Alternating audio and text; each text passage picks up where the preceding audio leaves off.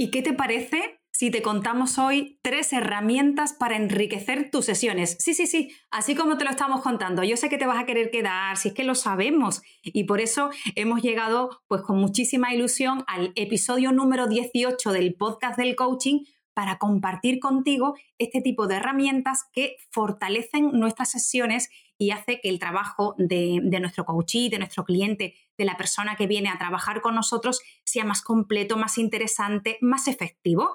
Y tú, que estás al otro lado, tienes una parte muy activa en todo este proceso, así que vamos a por ello para seguir trabajando en ella, para intercambiar herramientas, sensaciones, para seguir creciendo, que es el objetivo que tiene este podcast. ¿Te parece? Muy bien, pues quédate con nosotras, ¿verdad, Ana? Que se queden. Quédate porque comenzamos. Vamos a comenzar. Te damos la bienvenida al podcast del coaching. Somos las Anas y juntas lideramos Perla, una comunidad creada por y para coaches, psicólogas y terapeutas. Nuestra misión es acompañarte a crecer y a mejorar como profesional. Aquí encontrarás cada semana píldora formativa para tu mejora continua y además inspiración con nuestras entrevistas a los grandes referentes del sector. ¿Estás preparada? ¡Comenzamos! Todas cuando salimos de las escuelas a veces nos encontramos en situaciones que pensamos o creemos que no tenemos las herramientas suficientes para poner en marcha con nuestros coaches, con nuestros clientes, dentro de nuestros procesos individuales.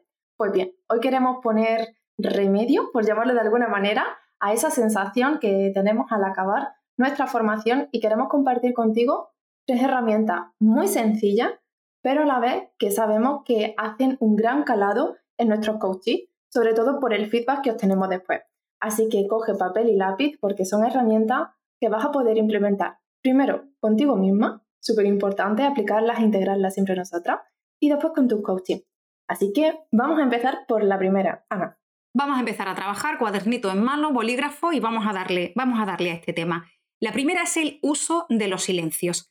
A mí me parece maravillosa, me parece mágica, me parece que es muy sencilla y que puede aportar mucho. Nosotros cuando trabajamos con nuestros clientes, por supuesto, escuchamos muchísimo, planteamos una serie de preguntas y queremos llegar a facilitar esas conexiones que para nuestros clientes hagan la toma de conciencia que les lleve a tomar decisiones que vayan marcando la diferencia. Por eso somos facilitadoras en nuestros procesos. Cuando planteamos una pregunta, es importante que hagamos uso del silencio. Cuando parafraseamos un comentario que nos hace el cliente, es importante que hagamos uso del silencio.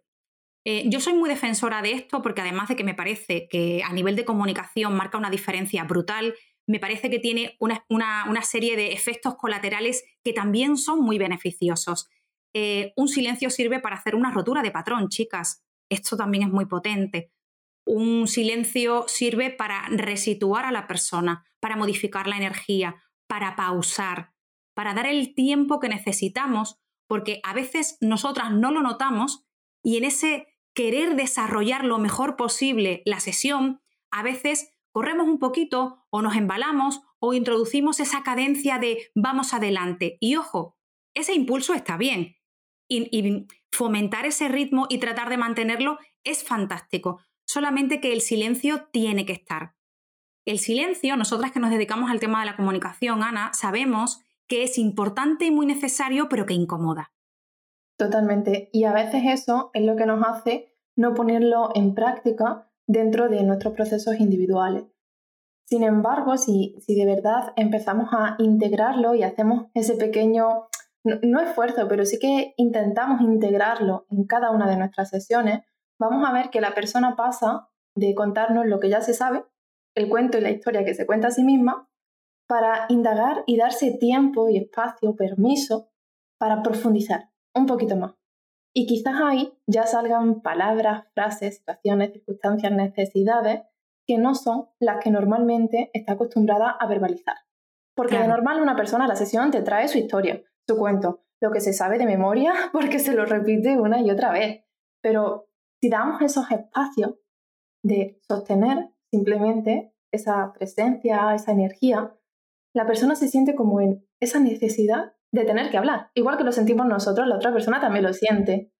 Y de ahí que salgan palabras, que salgan momentos, inflexiones dentro del proceso de coaching que sin el silencio no estarían. No, no, no se podría dar. Exacto. Y si queremos que la persona replantee la historia, bueno, queremos, es lo que la persona quiere y lo que viene buscando de nosotras y para eso realiza con nosotras ese trabajo.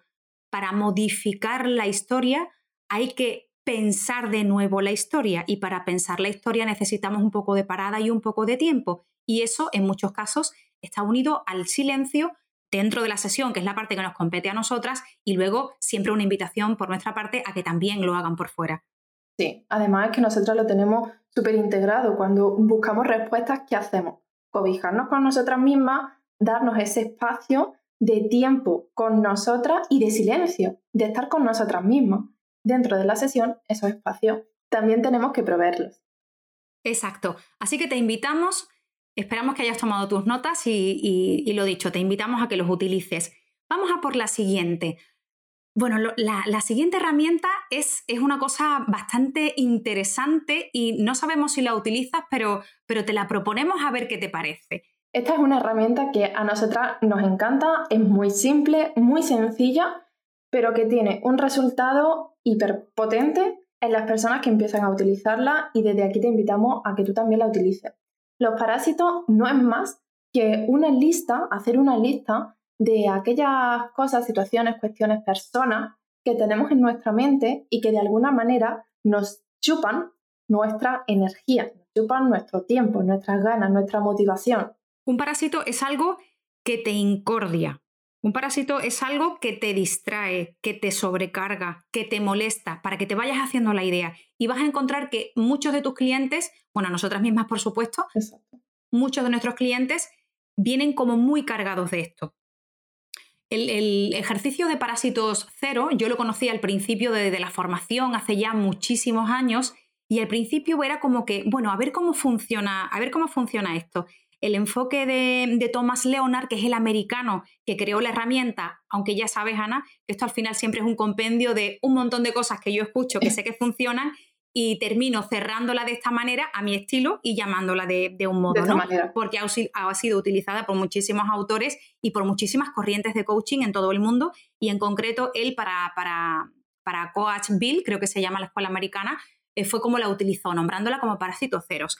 ¿Cuál es la idea? Que cuando tú percibes, especialmente en, las primeras sesiones, que el cliente está muy lleno de estas cosas, pues que lo invites, que la invites a limpiar, a poner un poquito de orden, a eliminar distractores, a tratar de deshacer esa incomodidad, que se genera en la vida de todas las personas. La idea es hacer una lista ¿Y cuántos te salen? Eh, me salen cinco. No, no, que salgan más. Me salen 20, que salgan más.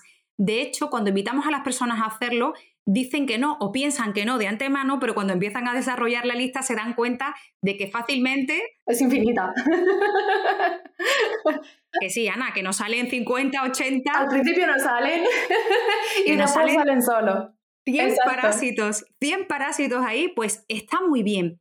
Los hay muy pequeñitos, tipo, bueno, estoy llegando todas las mañanas tarde al trabajo y estoy enfadada porque casi que no puedo tomar café, porque a lo mejor tengo la cafetera estropeada o tengo un conflicto a la hora o con los horarios de, recoger al niño al colegio o a lo mejor con mi propia forma de trabajar respecto a mis propias pautas, ¿no? La atención al cliente que quiero hacer o las reuniones que quiero pactar, ese tipo de cosas. Entonces tiene como particularidad que te consume mucha energía, que en general los creas tú o tú los toleras y que depende de ti que los puedas eliminar y cuenta con ello y planteate, ¿verdad, Ana? Una forma de eliminarlos, incluso un momento para hacerlo.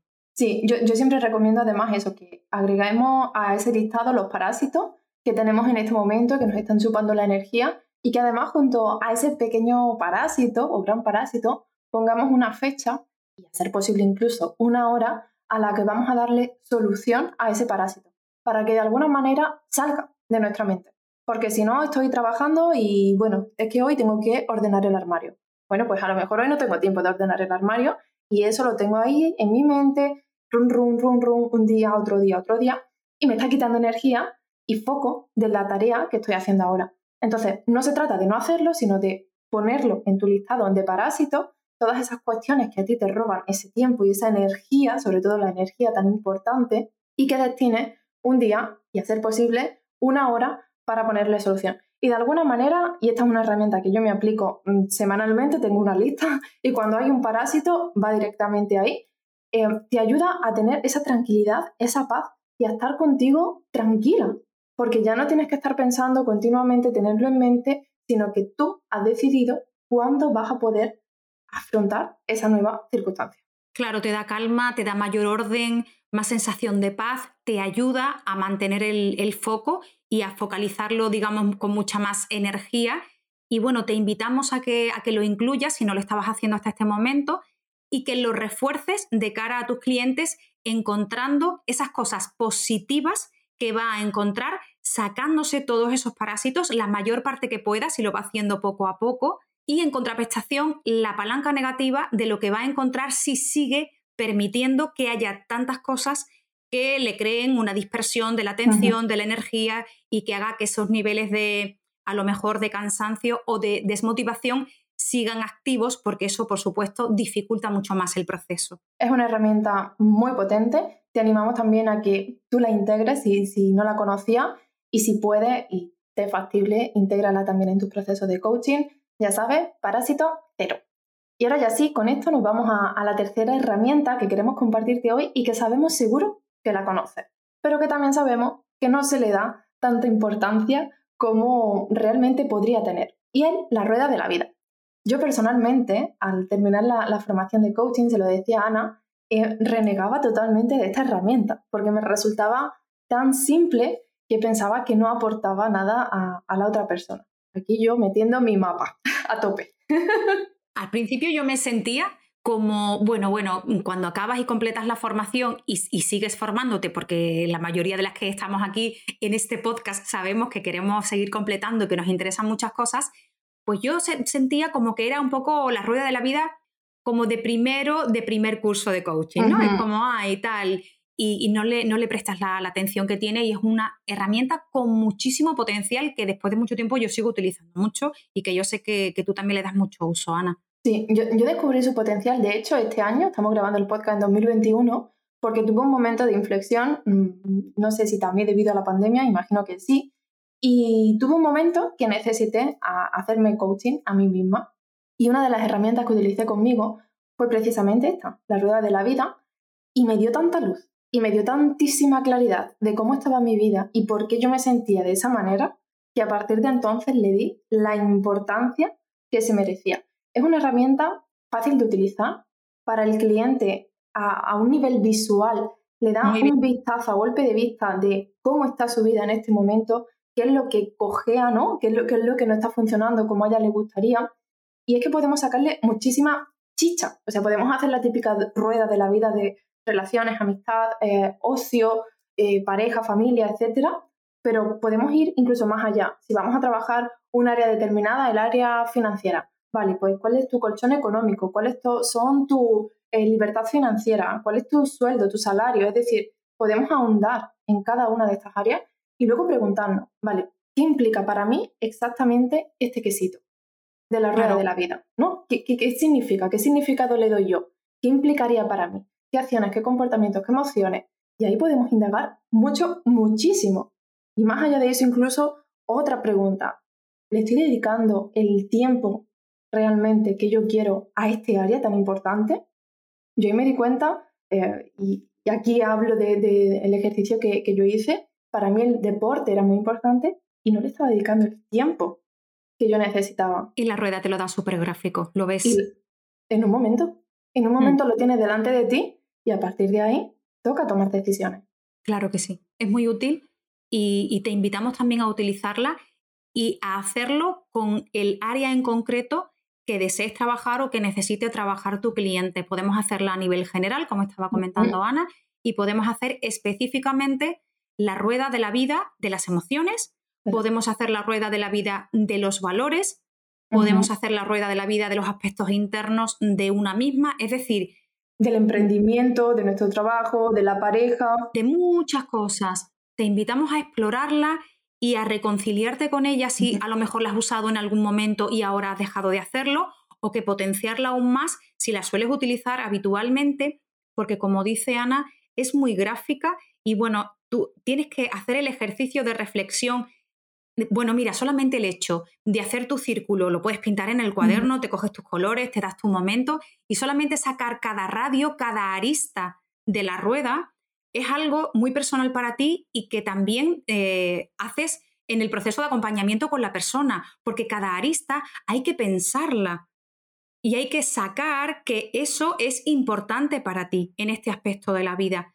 Y luego tienes que cuantificarla y luego tienes que ir uniendo y luego las preguntas que van asociadas, como, como estábamos comentando, que quizá a lo mejor completamos el ejercicio y decimos, va, vale, genial, sí, he sacado las áreas, son muy visuales, aquí lo veo, muy bien, pero un poquito más, un poquito más porque la pregunta es lo que saca el plan de acción posible que te lleva al gimnasio, como tú comentabas, o que te lleva a desarrollar cualquier actividad del tipo que tú necesites. Sí.